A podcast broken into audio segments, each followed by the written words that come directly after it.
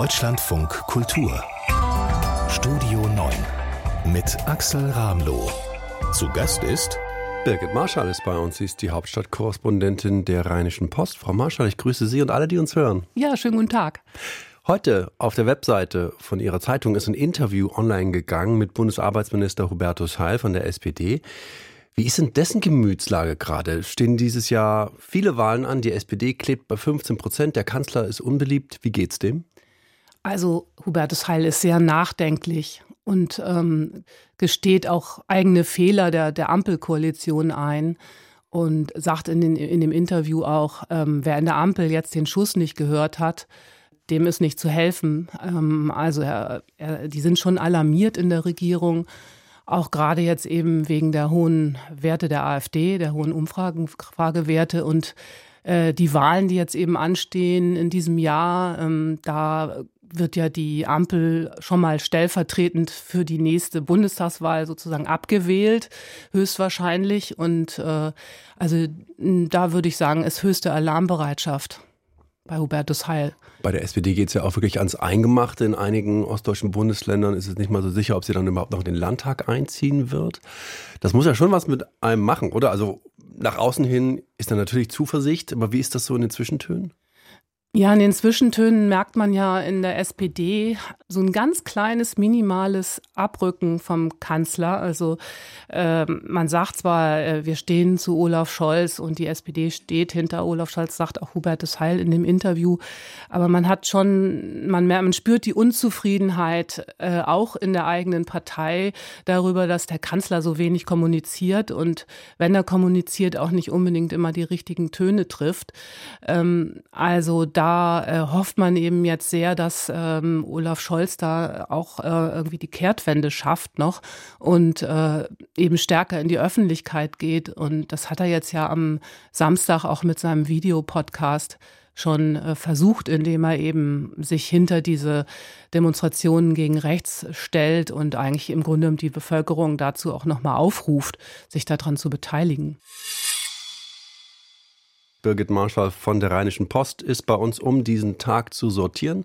Und Frau Marschall, zu diesem Tag gehört, dass heute und morgen in vielen großen und kleinen deutschen Städten Demonstrationen stattfinden sollen gegen rechten Extremismus, für Demokratie. Das ist alles eine Reaktion auf diese Deportationsfantasien von rechten Politikern und von Aktivisten, über die das Medienhaus korrektiv berichtet hat. Was ist Ihr Eindruck? Wie viel Energie hat das? Also das hat jetzt erstmal beeindruckend viel Energie. Also 90 ähm, Kundgebungen, 90 Veranstaltungen an einem Wochenende in ganz Deutschland, das ist schon enorm. Und äh, gestern gab es ja auch schon äh, eine Veranstaltung in Hamburg, äh, die eben alle äh, Erwartungen über, übertroffen hat. Äh, da kamen dann 80.000 Menschen, man hatte weniger erwartet und die ähm, Veranstaltung musste sogar abgebrochen werden, weil es eben äh, Menschen gab, die in dem Gedränge ähm, also Kreislaufprobleme gekriegt haben oder so. Aber äh, also das ist im Moment echt ein, ein fulminantes ähm, Aufstehen der, der Zivilgesellschaft wo man nur hoffen kann, dass das eben so weitergeht. Und äh, da bin ich eben, ich bin jetzt nicht ganz pessimistisch, aber ich kenne das eben schon so aus der Vergangenheit, dass das dann irgendwann wieder so abflaut. Ne? Mhm. Wir haben jetzt Beispiele zum Beispiel wie Fridays for Future, die haben ja ziemlich lange durchgehalten. Ähm, aber das waren eben überwiegend junge Menschen, das waren Schüler. Ähm, jetzt ist es eben die gesamte Gesellschaft. Da könnte man natürlich wieder sagen, okay, das sind jetzt eben nicht nur Klimaaktivisten, sondern äh, die Menschen, alle Menschen oder viele Menschen, die breite Mitte fühlt sich angesprochen. Insofern, äh, das stimmt dann wieder zuversichtlich, dass dass da eben eine gewisse Nachhaltigkeit dann auch da hm, ist. Der Soziologe Armin Nasseh, der spricht von der schweigenden Mehrheit, die jetzt tatsächlich mal gemerkt hat, worum es eigentlich geht, weil wir hatten ja immer wieder Meldungen, Berichte darüber, wie viel der rechte Extremismus in Deutschland am Wachsen ist. Mein Eindruck war, es war immer relativ abstrakt. Wir haben eben jetzt mit diesem Bericht eine Situation, da wird es eben sehr deutlich. Da geht es um Millionen von Menschen, die alle irgendwo in irgendeiner Nachbarschaft aktiv sind, die alle irgendwo arbeiten, die Kollegen sind.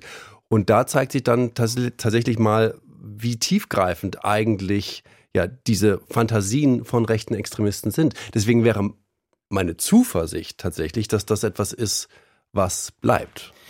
Ja, und wir dürfen ja auch nicht vergessen, dass sehr viele Menschen mit Migrationshintergrund bereits bei uns leben. Es ist ja ein Viertel der Bevölkerung hat Migrationshintergrund. Und äh, das ist ja eine relevante Zahl. Also, und ich denke, viele Menschen, die eben äh, Migrationshintergrund haben, die machen sich, die überlegen sich jetzt, äh, was bin ich hier in diesem Land eigentlich noch sicher?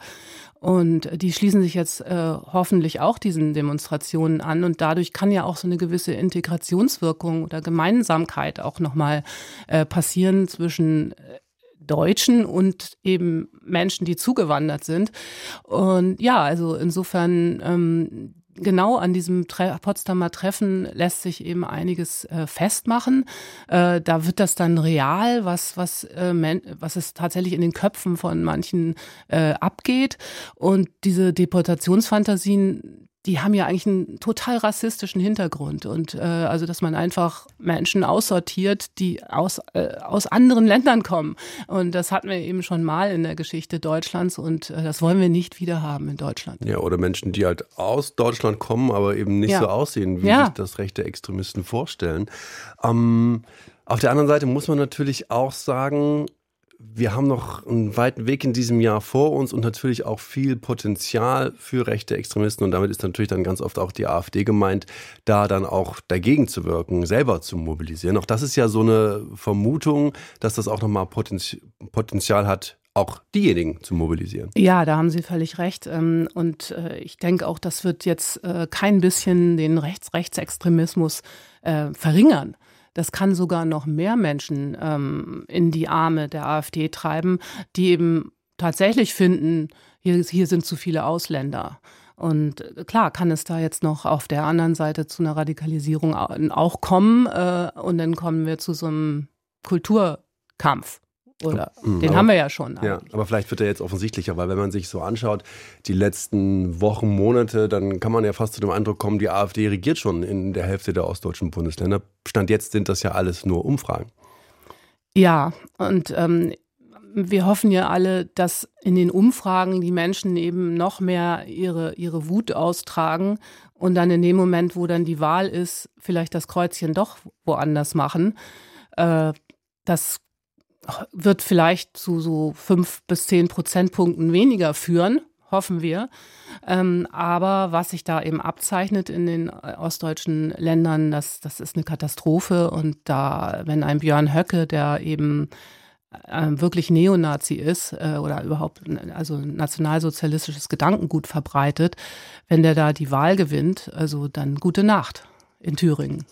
Sie sagen gute Nacht viele Menschen da sagen natürlich, hoffentlich kommt es so, weil wir dann vielleicht endlich diese Probleme lösen. Und viele von denen verstehen sich ja auch selber als ganz normale Demokraten, die sich bisher überhaupt nicht wiedergespiegelt sehen. Da geht es ja dann auch um wieder um Mobilisierungseffekte. Kann es, wenn wir mal ganz optimistisch drauf schauen, auch auf diese Proteste jetzt, vielleicht dann doch so ein Demokratiemoment werden, wo wir uns dann doch ein bisschen mehr auseinandersetzen, auch mit uns selbst als Gesellschaft? Ja, auf jeden Fall. Also da sind wir ja gerade dabei. Und äh, ein Aspekt finde ich ähm, interessant, da auf diese ganzen Proteste setzen sich ja die Politiker jetzt obendrauf. Ne? Also die hm. führen sozusagen Demonstrationen an oder sind mit dabei.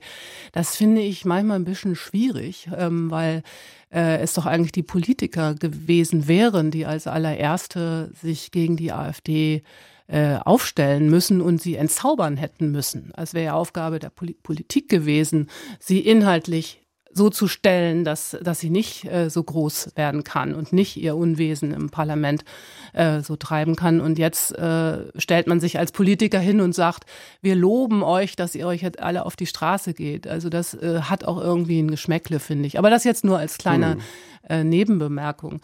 Ähm, Natürlich kann da ähm, jetzt im, unter dem Eindruck von ostdeutschen Wahlen, wo die dann so hoch für die AfD vielleicht ausfallen, wie die Umfragen zeigen, kann dann äh, nochmal eine Gegenbewegung eintreten. Und ähm, wenn dann 2025 äh, die Bundestagswahl ist, dann hoffen ja manche, dass dann weniger Menschen wieder die AfD wählen, weil sie gesehen haben im Osten äh, oder und auch bei der Europawahl, ähm, wie schlimm es werden kann. Wir haben gerade schon gesprochen über die Demonstration, die es am Wochenende geben wird, als Reaktion auf dieses bekannt gewordene Treffen von rechten Politikern und Aktivisten. Und da gibt es eine interessante Reaktion auch von Michael Kretschmer, dem sächsischen Ministerpräsidenten. Der sagt, er will selber zu einer Demonstration in seiner Heimatstadt Görlitz gehen. Gleichzeitig kritisiert er die Bundesregierung und sagt, der Platz eines Kanzlers ist in solch einer Situation im Kanzleramt. Sie müssen nicht demonstrieren für die Demokratie, sie müssen sie verteidigen. Scholz war ja selber auch auf so einer Demo letzten Sonntag. Das ist schon ein bisschen zweideutig. Ja, das ist äh, widersprüchlich, weil äh, er, äh, also Kretschmer ist ja nun auch Chef in, in Sachsen und äh, sitzt dort in der Landesregierung. Also was Kanzleramt ist, ist dort Staatskanzlei. Mhm. Also äh, insofern, das ist eine merkwürdige Aussage. Ich glaube, er will damit sagen, ähm, der Kanzler sollte die Verantwortung nicht abgeben, äh, an eine Demonstration oder an das Volk, mhm. äh, dass es sich jetzt gegen rechts wehren soll, aber äh, denn seine Aufgabe ist tatsächlich, als äh, Chef einer Bundesregierung äh, dafür zu sorgen, dass eben diese rechten Kräfte, also nicht äh, weiter stärker werden. Also das will Kretschmer eigentlich sagen. Äh, aber es ist natürlich ein totaler Widerspruch, wenn er mhm. dann selber zur, zur Demo geht. Politik ist natürlich immer auch Symbolik. Und jetzt kann man natürlich sagen, die Menschen, die jetzt, die jetzt sagen, mir reicht es jetzt, können sich natürlich auch einige bestärkt fühlen, wenn dann der Bundeskanzler daran teilnimmt. Das ist ja auch eine Privatperson neben seinem Kanzleramt. Die Außenministerin war auch mit dabei. Aber Sie haben vorhin schon erwähnt, dass das für Sie auch nicht so ganz, ganz, ganz, ja, ganz also, passend ist. Es macht mich stutzig, weil ähm, es ist so der Versuch, äh, sich eben sozusagen etwas äh, abzuf oder man möchte ein bisschen von dem Glanz abkriegen als als Politiker ähm, darf, also die, die Menschen stehen auf und, und äh, man selber ist Teil dieser Bewegung. Ähm, dabei ist man ja eigentlich mitverantwortlich dafür, dass die Dinge sich so entwickelt haben. Also das Erstarken der AfD nochmal um weitere zehn Prozentpunkte nach oben ist während der Legislaturperiode äh, der Ampelregierung passiert.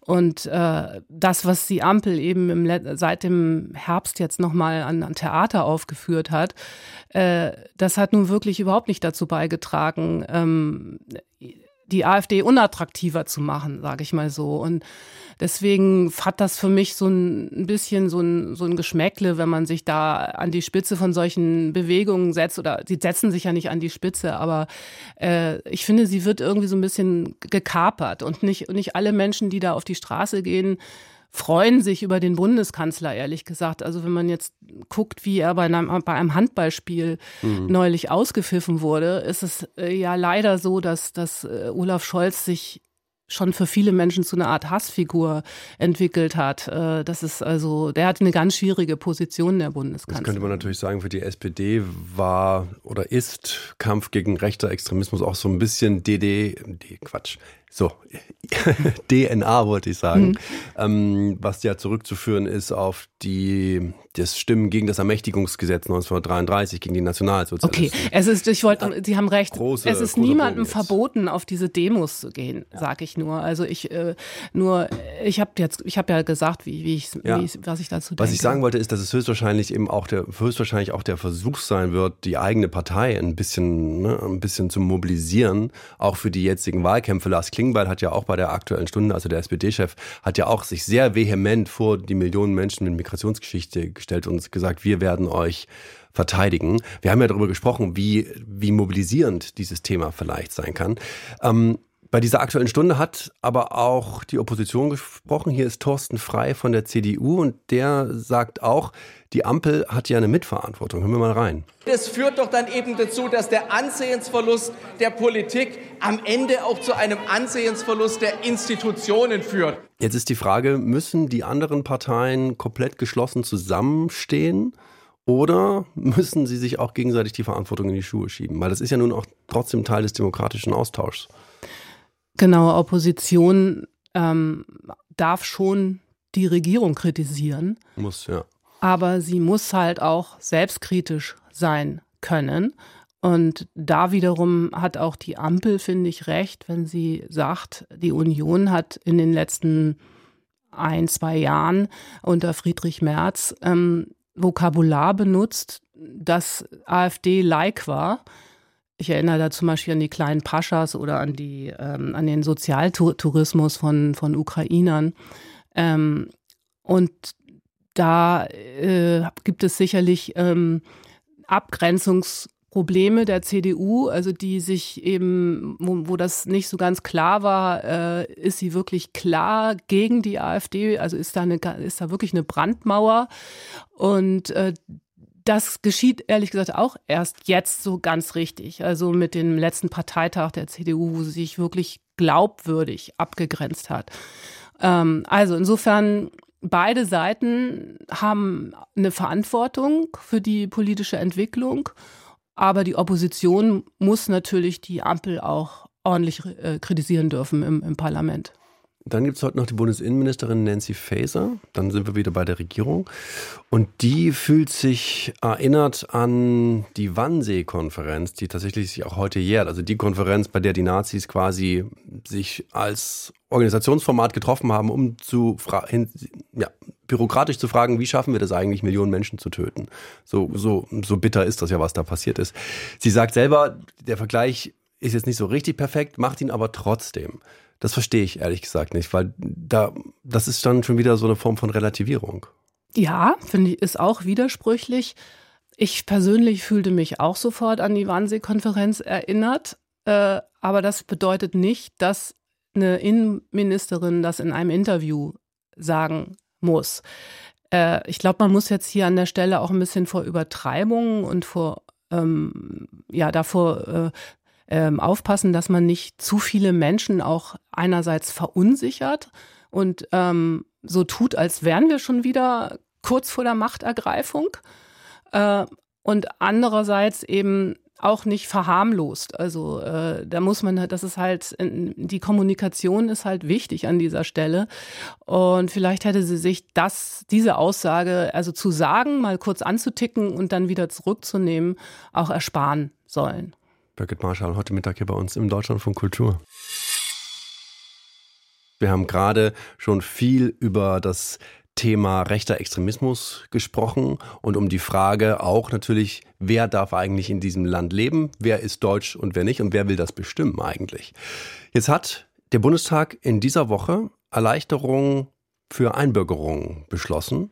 Und die türkische Gemeinde in Deutschland rechnet mit einem großen Interesse. Der Vorsitzende Gökay Sofuolo, der sagt, er geht davon aus, dass alle 1,5 Millionen türkischstämmigen Bürger in Deutschland, die bisher keine deutsche Staatsbürgerschaft haben, die doppelte bekommen wollen. Das ist nämlich ein Teil dieser Reform. Der andere Teil ist, dass Zuwanderer künftig bereits nach fünf Jahren Aufenthalt in Deutschland Staatsbürger werden können. Ist das eine gute Reform? Ich halte sie für in diesem Zeit, zu diesem Zeitpunkt gerade für falsch, ehrlich gesagt. Zu diesem Zeitpunkt. Mhm. Weil wir jetzt gerade diese aufgeheizte Stimmung im Land haben, weil viele Menschen sich eben abwenden von der Demokratie und von den demokratischen Parteien. Äh, und diese Reform dazu beitragen kann, dass noch mehr Menschen in die Arme der AfD getrieben werden. Äh, es gibt Umfragen in der Bevölkerung, die die Reform des Staatsbürgerschaftsrechts mehrheitlich äh, ablehnen. Also eine Mehrheit von 70 Prozent der Bürger war dagegen und die Ampelkoalition hat es aber durchgezogen. Und wenn sie jetzt sagt, ja, das ist ja ein gutes Signal auch äh, an die Ausländer jetzt, äh, wo doch wir diese aufgeheizte Stimmung haben und so, äh, dann finde ich das irgendwie ein, ein, hergeholtes Argument dafür, weil sie ja schon lange geplant hat, das Staatsbürgerschaftsrecht äh, zu reformieren. Und äh, jetzt sucht sie sich eben den aktuellen Zeitpunkt, um das auch nochmal zu begründen. Mhm. Ähm, ja, warum, ähm, oder wir müssen noch überlegen, was ist im Ober- oder im deutschen Interesse. Und wir wollen ja unseren Wohlstand sichern. Und äh, und da geht es ja äh, vor allen Dingen um die Fachkräftesicherung. Und äh, ich glaube nicht, dass dieses Gesetz jetzt dazu beiträgt, dass massenweise zusätzliche Fachkräfte, also hochqualifizierte Menschen nach Deutschland kommen, weil sie lesen in der Presse, dass sie jetzt schon nach fünf Jahren äh, den Pass kriegen können und nicht, nicht erst nach acht Jahren. Mhm. Also ich denke, dass eines der Hauptziele ähm, dieser Reform, Fachkräfte anzulocken, ähm, dass es eher ähm, nicht passieren wird und dass das auch ein vorgeschobenes Argument dafür ist. Wir haben ja so viel schon gesprochen in dieser Stunde darüber, wie sich eine Mehrheit der Gesellschaft höchstwahrscheinlich gar nicht so sehr angesprochen fühlt vom rechten Extremismus, aber eben bisher geschwiegen hat.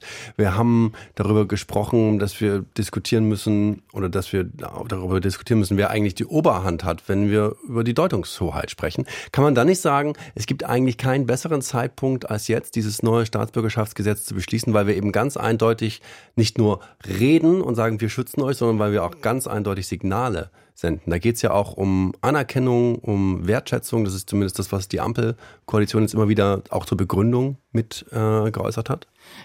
Ja, aber die Menschen sind ja geschützt in Deutschland, also durch den Rechtsstaat. Äh, die werden ja nicht dadurch, dass sie den Pass jetzt schneller bekommen können, äh, besser geschützt in Deutschland. Aber es ist schon starke äh, Symbolik, oder? Es ist eine starke Symbolik, ähm, aber ich denke da eben mehr an diese große Mehrheit der Bundesbürger, die da Bauchschmerzen hat. Ähm, wenn wir jetzt, Sie haben ja angesprochen, die, die türkische Gemeinde, äh, die hat mehrheitlich Erdogan gewählt äh, und äh, die bekommt jetzt das Wahlrecht in Deutschland. Äh, wen wird sie wohl wählen? Also das, das macht ja auch was mit den demokratischen Mehrheiten, muss man auch bedenken. Äh, und die ähm, äh, die, der deutsche Pass ist ein guter Pass. Natürlich wollen das ganz viele haben, äh, weil du dann in der Welt halt eine bessere Standing hast als, als mit mit, was weiß ich, sogar mit einem türkischen Pass. Mhm. Und äh, ja, also ich habe, ich halte das jetzt nicht für eine ähm, total schlüssige Sache, die jetzt da passiert ist, sondern ähm, eher so ein bisschen kontraproduktiv zu dieser Zeit. Aber wenn Sie sagen, zu dieser Zeit, Sie haben ja auch vorhin schon mal gesagt, mhm. das ist nicht der richtige Zeitpunkt. Wann wäre denn der richtige Zeitpunkt? ja, äh, wir sind eine Einwanderungsgesellschaft und wir müssen erreichen, äh, dass Menschen, die hier schon leben, ähm, sich besser integrieren. Und ich glaube aber, dass viele, die bereits hier sind, ähm, da ist das Kind leider in den Brunnen gefallen. Also da werden wir jetzt nicht mehr unglaublich viel ändern. Ne? Wir müssen anfangen bei den, bei den Jüngsten. Und äh, da geht's halt dann vor allen Dingen um meiner Meinung nach obligatorische äh, Kita-Besuche, also dass jedes Kind, das vier Jahre alt ist, in Deutschland obligatorisch in eine deutschsprachige Kita gehen muss und so weiter. Das sind aber, finde ich, Maßnahmen, um Integration äh, zu beschleunigen und nicht unbedingt diese Reform des, des Staatsbürgerrechts. Staatsbürgerschaftsrechts. Birgit Marschall ist also kein so großer Fan dieser Reform, die der Bundestag diese Woche beschlossen hat. Deutschlandfunk Kultur. Eine Reise in die Zukunft. Es könnte alles so schön sein, wenn ja, genau diese Denkaufgabe geben wir gerne unseren Gästen an die Hand und Birgit Marschall von der Rheinischen Post, die hat sie angenommen. Es könnte alles so schön sein, wenn? Wenn wir den Klimawandel stoppen könnten und die Erderwärmung auf 1,5 Grad begrenzen könnten. Das ist eine große, große Zukunftsvision. ja, ich weiß.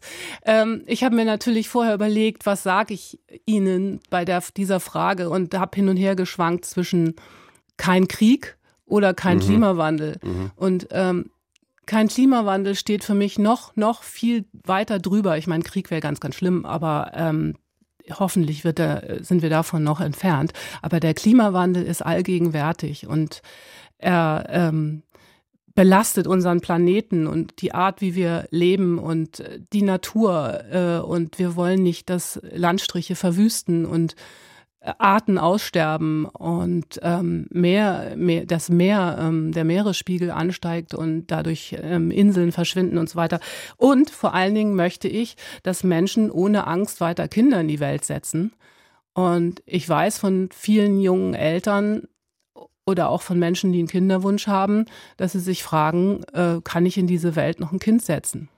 Das ist dann schon echt. Das ist dramatisch. Dramatisch, und, ja. Ja, und, äh, und wie schön wäre die, die Vorstellung, ähm, wenn, wenn die Menschheit das wirklich schaffen würde, gemeinsam äh, eben diesen Klimawandel einzudämmen. Und was, was für einen Auftrieb würden wir äh, bekommen, wenn, wenn wir jetzt morgen die Nachricht hätten, äh, der Kipppunkt, also wir haben quasi die Wende geschafft. Wir, wir sind nicht an einem Kipppunkt nach oben, sondern wir sind an einem Kipppunkt nach unten oder sozusagen zur Stabilisierung. Und ähm, das würde natürlich auch die, die Menschheit ähm, zusammenrücken lassen und äh, man hätte dann wieder Zuversicht, dass etwas klappen kann.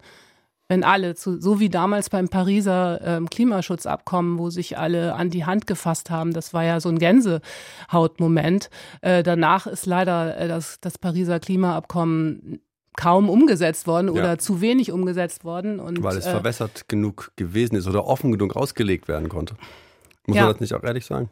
Naja, aber es war halt zu, in dem Moment war es ein ungeheurer Erfolg, also dass eben alle Länder der Erde sich diese Ziele vorgenommen haben. Mhm. Aber sie haben sich natürlich zu wenig Gedanken über mhm. die Umsetzung gemacht. Mhm. Und äh, aber äh, das, also meine Utopie ist, dass, äh, dass wir das noch schaffen, äh, weil sonst ist ja alles zu Ende. Mhm. Ich Utopie mein, heißt natürlich, man weiß nicht, ob es klappt, aber Utopie ist ja auch was Zuversichtliches. Sie ich hoffe, zuversichtlich? ja. Es ist ein Traum. Okay. Es ist ein Traum. Und ob, ob ich zuversichtlich bin, ehrlich gesagt, bin ich so ein bisschen, naja, ich bin jetzt nicht total pessimistisch, aber ich bin in die Richtung Pessimismus, mhm. weil alle Zeichen sprechen ja dagegen. Also wir sind ja eher auf dem Drei-Grad-Pfad. Mhm.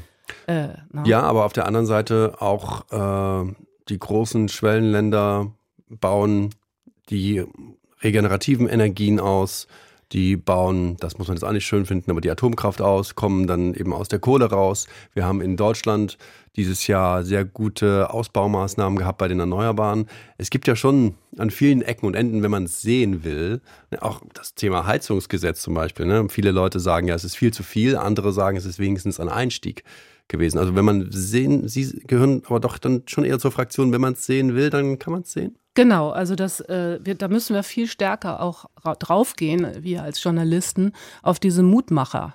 Mhm. Und weil nur mit Mutmachern ähm, veranlassen wir Menschen eben noch mehr zu tun. Und äh, wenn wir aber das, was da beim Heizungsgesetz passiert ist, ähm, machen. Das war ja ehrlich gesagt eher kontraproduktiv für den Klimaschutz. Das hat uns einen Rückschlag gegeben, weil die Menschen sagen, oh, das ist ja alles Mist gewesen.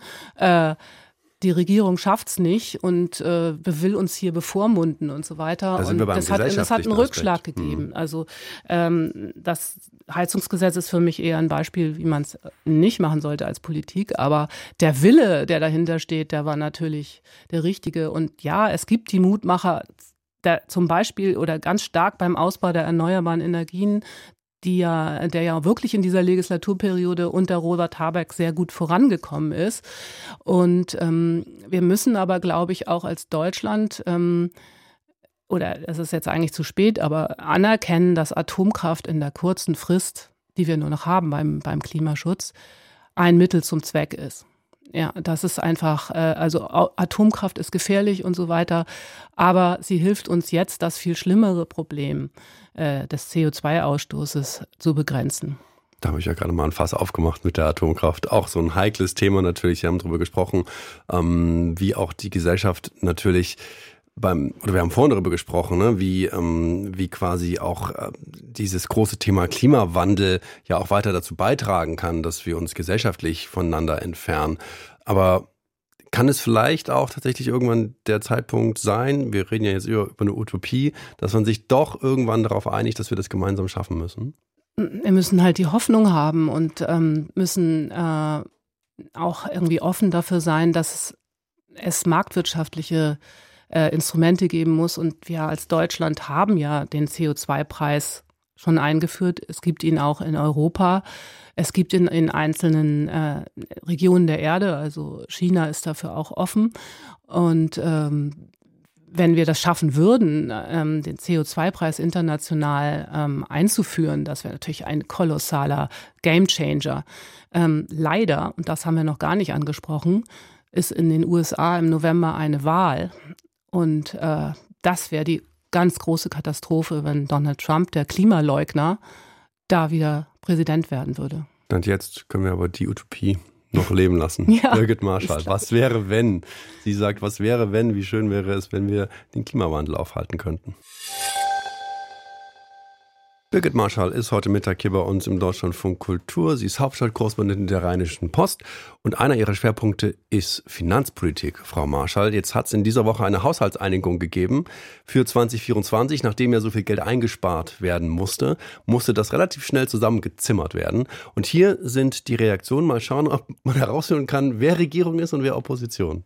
Es gibt keine Einschnitte beim Sozialstaat. Es gibt keine allgemeinen Kürzungen beim Bürgergeld. Wir investieren weiter in Klimaschutz, in wirtschaftliche Entwicklung, in soziale Infrastruktur. Ich finde, dass der ukrainische Freiheitskampf am Ende nicht an konservativer Betrachtung von Schuldenregeln scheitern darf. Es wird keine einzige Rente durch diesen Haushalt gekürzt. Das, was wir hier sehen, ist also eine Reparatur der Reparatur der Reparatur. Und deswegen glauben wir, insgesamt müssen wir einen vollkommen neuen Haushalt haben. Also die Aufgabe war relativ leicht. Worein Sie sich ein? Ist es die Reparatur der Reparatur der Reparatur oder alles kann doch irgendwie gleich bleiben?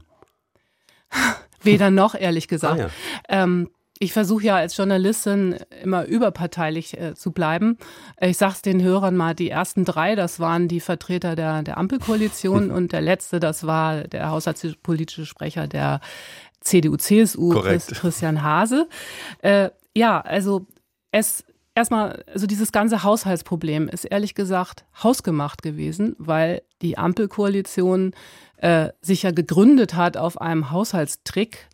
Äh, und zwar hat sie 60 Milliarden, die übrig geblieben sind, äh, bei der Corona-Krise von der Vorgängerregierung umgebucht in den Klima- und Transformationsfonds. Das hat die Union beklagt im, im, vor dem Verfassungsgericht und das Verfassungsgericht hat dann im November gesagt, das war verfassungswidrig und nichtig. Ja. Nichtig ist, äh, das ist das Härteste, was passieren kann. Das heißt, das musste sofort rausgebucht werden. Also die 60 Milliarden waren dann wieder futsch. Die waren weg. Die waren futsch.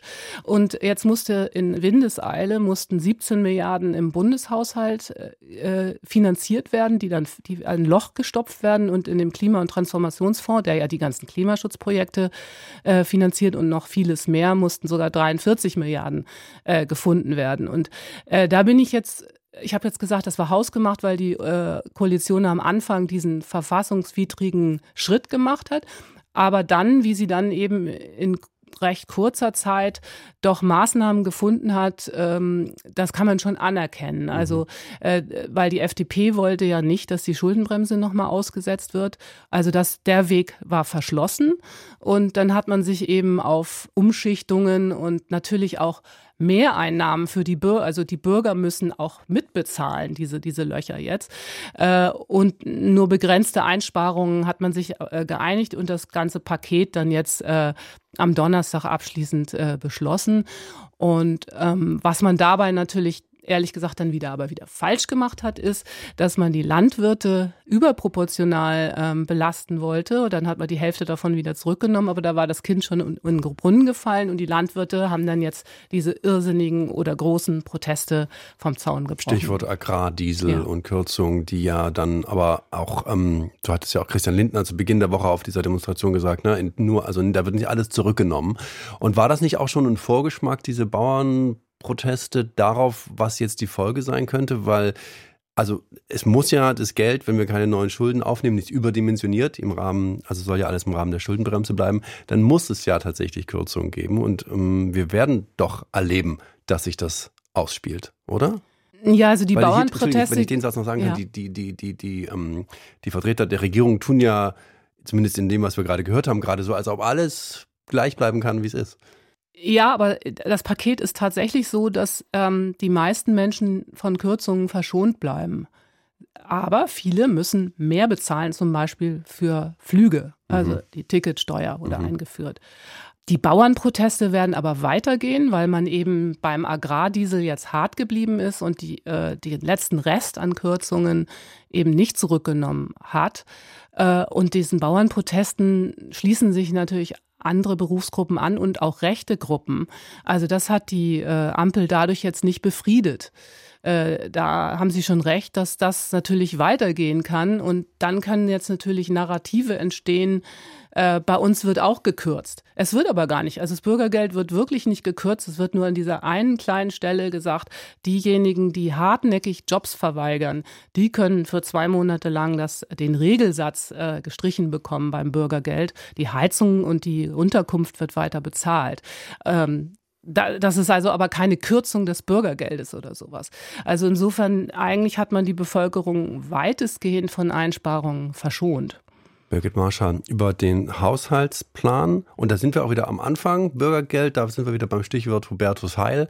Und damit ist die runde Stunde auf einmal super schnell vorbeigegangen. Frau Marschall, danke, dass Sie bei uns waren. Ja, danke auch.